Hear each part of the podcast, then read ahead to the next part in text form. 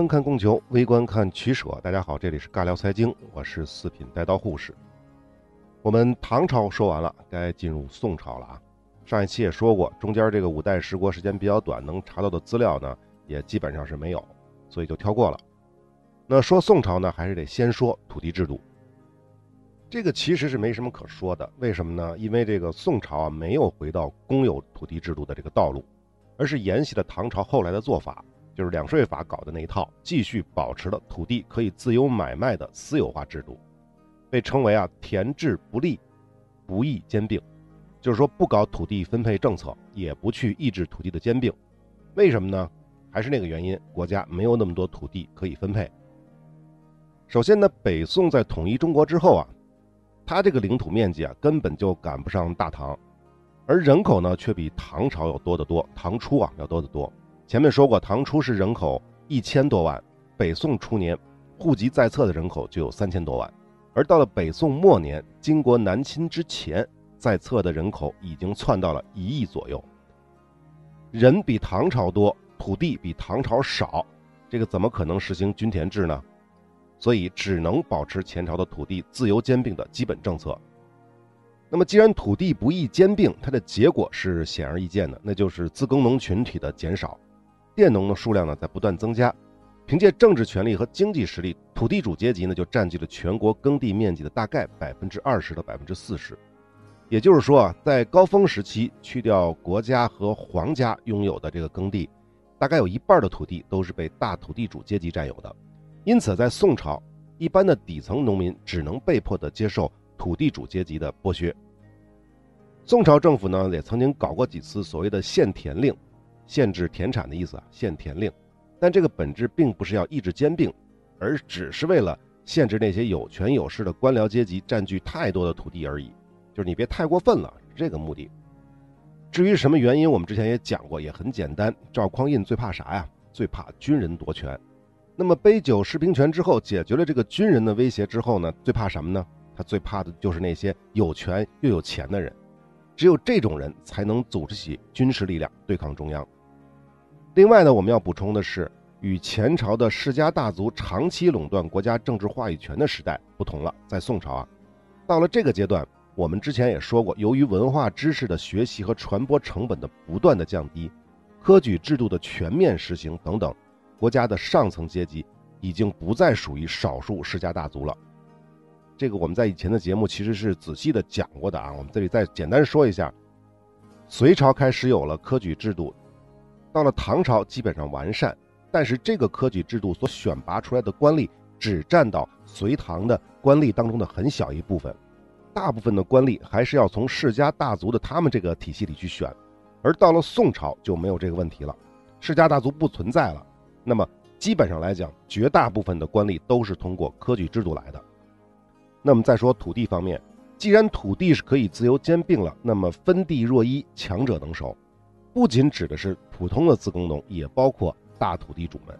一旦经营不善了，生出几个败家子儿的话，田产再多，他也能败个精光。因此啊，在宋朝，土地所有权的交易十分的频繁，所以被称为“千年田换八百主”，还有什么？贫富无定势，宅田无定主的说法。换句话说呢，宋朝在完全的土地私有化的这个过程当中啊，它的总趋势并不是完全的集中化，而是一个螺旋式的过程。这也是为什么前面说的宋朝的土地主阶级占据总耕地的面积只有百分之二十到百分之四十，大概这么个区间，而不是百分之七八十。我不知道这几句话大家有没有听明白？他的意思是说什么呢？在之前的所谓的均田制的过程当中，在政策没有完全的进行自由兼并的情况之下，私下的这种自由兼并，其实世家大族占据了很大的这个作用，所以土地的兼并呢是非常非常的集中的，是这么一个逻辑。但是完全私有化的过程当中呢，世家大族的这种传统优势不存在了，政治优势不存在了，那剩下的就只是经济规律了。那如果是经济规律的话，才会出现我们刚才说的，一旦生出几个败家子儿，田产也能败光的情况。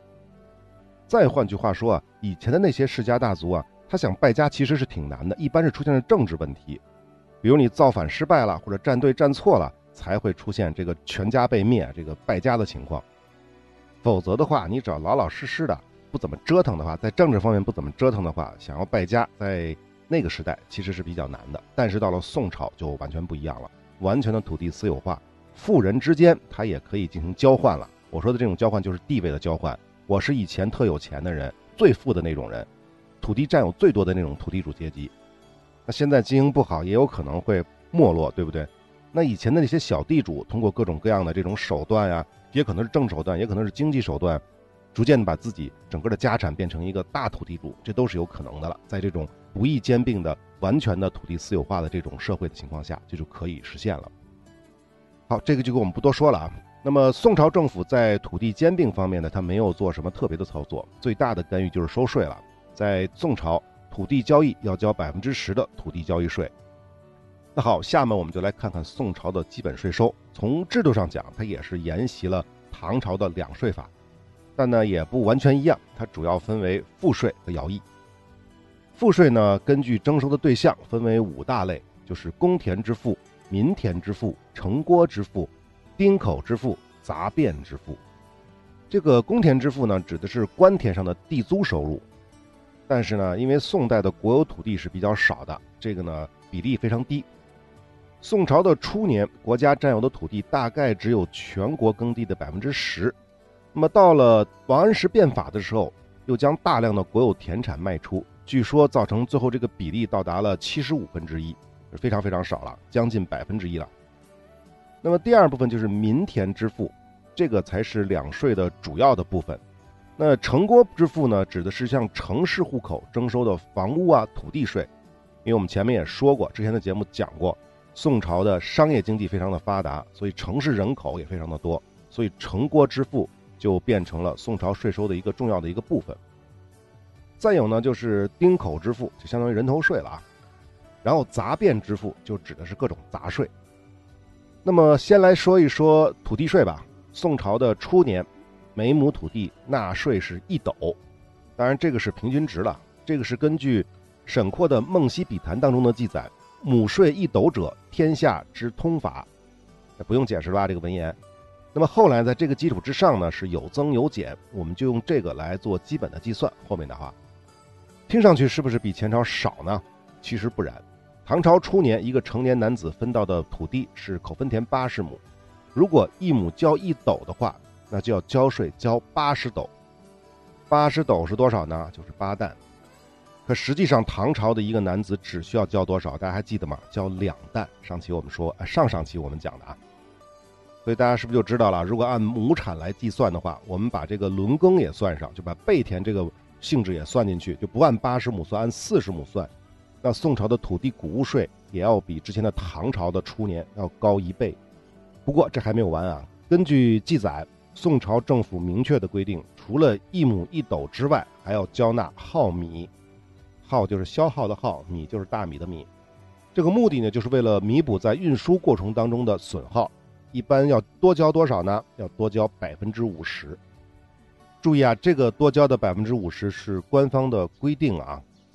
而在之前的唐朝啊，或者是北魏时期，并没有明确规定，就政府并没有明确规定要多征收这个耗米。也就是说，如果在运输过程当中它有损耗，它属于国家的这个部分，国家来补，而不是个人来补。而在宋朝呢，是明确规定要在个人来补。当然说这个百分之五十呢，是只是说一般的来讲多缴纳百分之五十。换句话说，就是政府规定我要求你交耗米，但是具体交多少呢？实际上是各级的地方官员征税的这些官他们自己来把握的。这么说大家是不是就明白了？那么在实际的征收过程当中。各级官员肯定就会利用这个耗米来继续的加码，来中饱私囊。所以啊，多交百分之一百、百分之两百，甚至百分之三百，在宋朝是非常非常普遍的，或者说不奇怪吧，最起码。所以要这么说呢，普遍的来讲，我们取个平均值，你最起码要多缴纳百分之一百的耗米。如果这么算下来的话，宋朝光谷物税，它的这个收取实际上是唐朝的四倍左右。前面也讲了。钱穆说，唐朝的土地税是四十税一，如果这么算下来的话，到了宋朝至少是十税一，就是高了很多的啊。可能有朋友会说啊，这个十税一并不是很高啊。你想想之前的这些北周啊，呃，隋朝啊，不都也是十税一吗？注意啊，比较这个税收的高低，一定要跟前朝比，否则那个就是无稽之谈。你非要说尧舜禹时期收税收多少，或者压根儿不收，你跟那个比有意义吗？没有意义。你只能跟之前的统治阶级来比，这样才有那种感觉，对不对？你才能知道你真正的这种体会的好坏。所以我们之前也说，隋朝改成十税一的时候，实际上对于老百姓来说，它是有感觉，是向好的感觉，因为北周是八税一，就这个逻辑。那为了印证刚才我说的这个宋朝是十税一啊，我又查了一些其他的说法，比如说南方的水稻。和北方的小米之类、小麦之类的这些东西，在宋朝差不多也是亩产两到三担。当然，这个我还是搞不清楚是大蛋还是小蛋啊。我们假设先没有这个差异来计算啊。这么来一查的话，大家想一想，如果按照国家的规定，就是二十税一。你亩产两担，那就是二十斗嘛。二十斗当中呢，要交一斗作为税收，这不就是二十税一吗？但是别忘了，还有百分之一百的稻米。那实际上还是十税一的水平。不过这儿还没有完啊，我还查到某些地方政府呢更加的混蛋，他们在实际收税的过程当中呢，用了一个自己的斗，这个斗呢比正常的国家规定的这个斗要大百分之二十到百分之六十。为什么这么说呢？因为各地是不一样的。如果把这个损耗它也加上的话，大家想一想，啊，十税一的基础之上，咱们再去扣除一个百分之二十到百分之六十。那么，仅仅土地上的谷物收入，百姓的实际负担可能就要达到百分之十五左右了啊，七税一左右。好，以上就是宋朝的民田支付。那至于公田支付的这个税收比例呢，这个没有查到，但是可以想象，考虑到土地所有权的问题，相当于是土地出租了的概念，所以它的这个税收应该至少在百分之五十以上，或者说它就根本算不上是税收，它就是土地出租得到的租金。那这个我们就不讨论了。下面来说丁口支付，也就是人头税。那么在宋朝呢，人头税依然是以家庭为单位来进行征收的户税。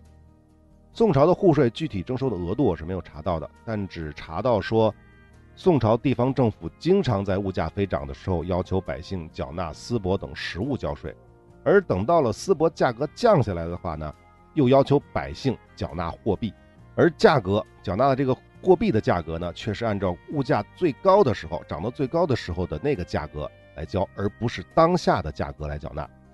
大家可以想一想，这种逻辑，实际上百姓承担的户税要比规定，就是国家的规定要高得多。一般的来讲，在两到三倍左右。那么除了户税和田租之外，宋朝各种的苛捐杂税它也非常非常的多，而且呢，有的并不是以赋税的形式。我们随便说几个啊。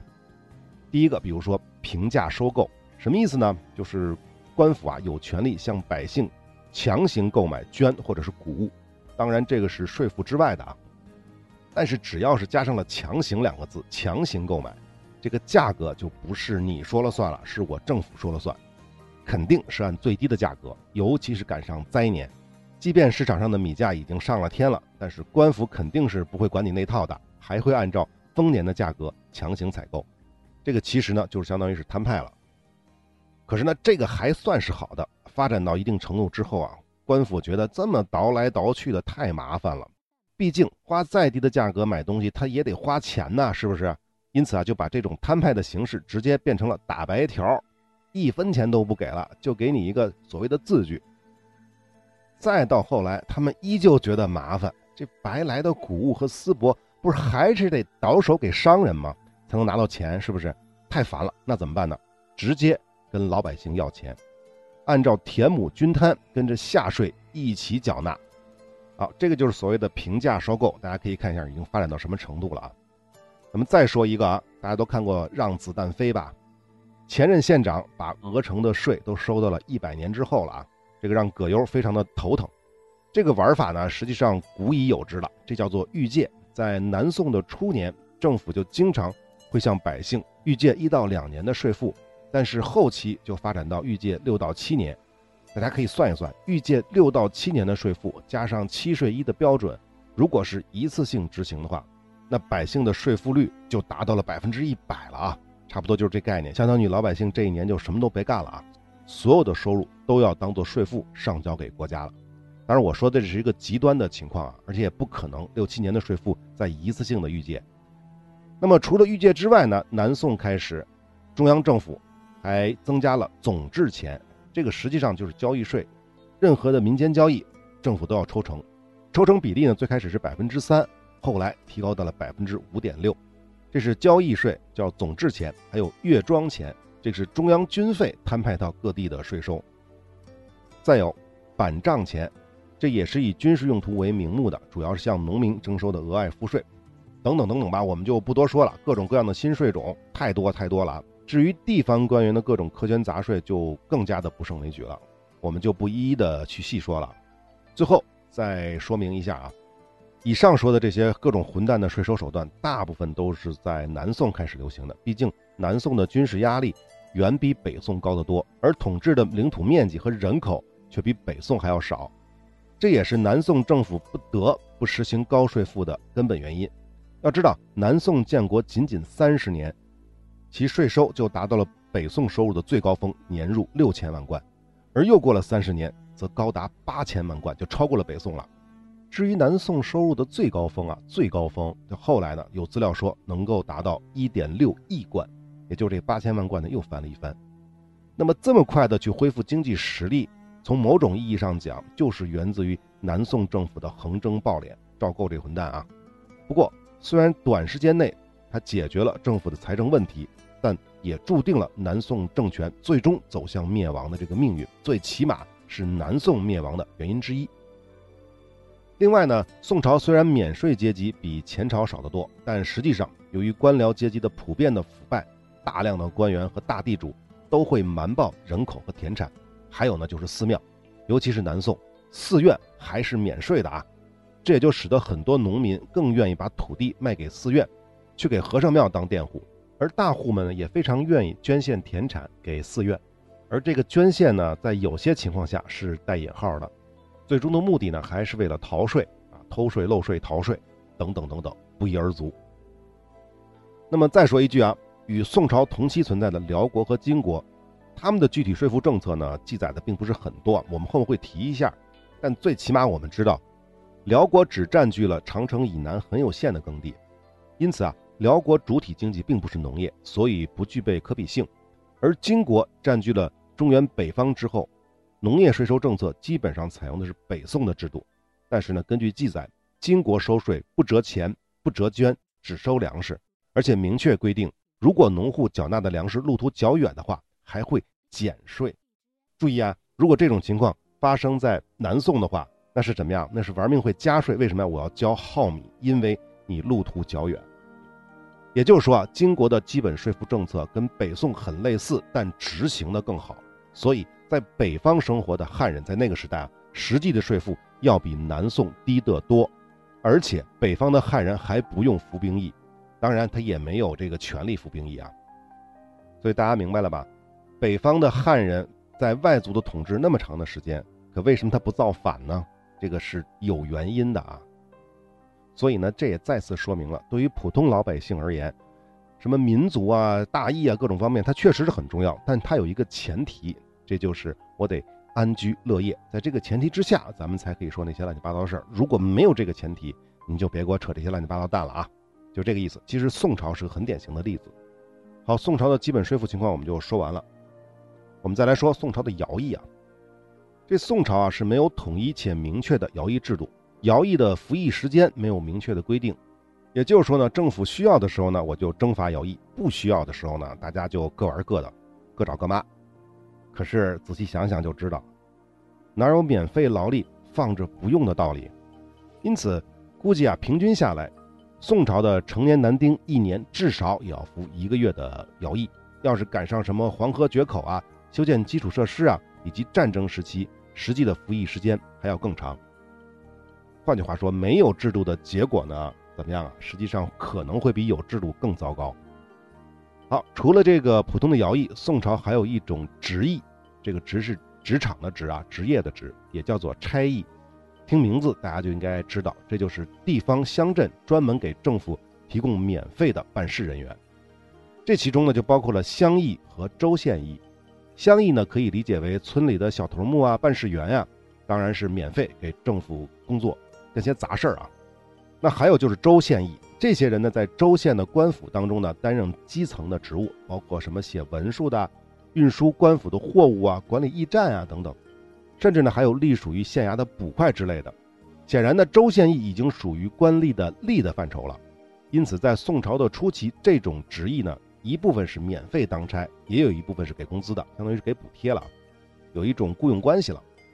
那王安石变法的时候呢，就曾经把差役呢全部都改为了雇役，雇就是雇佣的雇，就是不再是免费用了，全部都是花钱，政府掏钱招聘差役。